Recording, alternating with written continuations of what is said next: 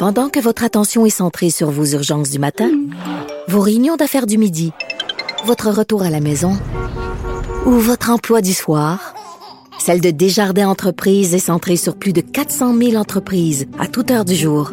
Grâce à notre connaissance des secteurs d'activité et à notre accompagnement spécialisé, nous aidons les entrepreneurs à relever chaque défi pour qu'ils puissent rester centrés sur ce qui compte, le développement de leur entreprise. Avertissement.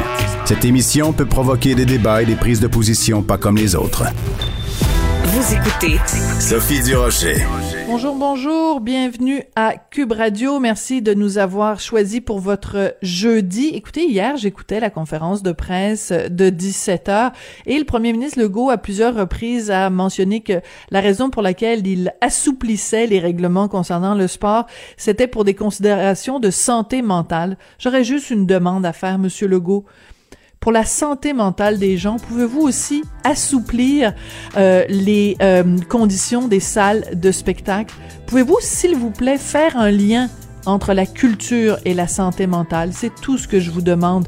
On comprend bien sûr sport et santé mentale, mais culture et santé mentale, ça aussi, ça va main dans la main.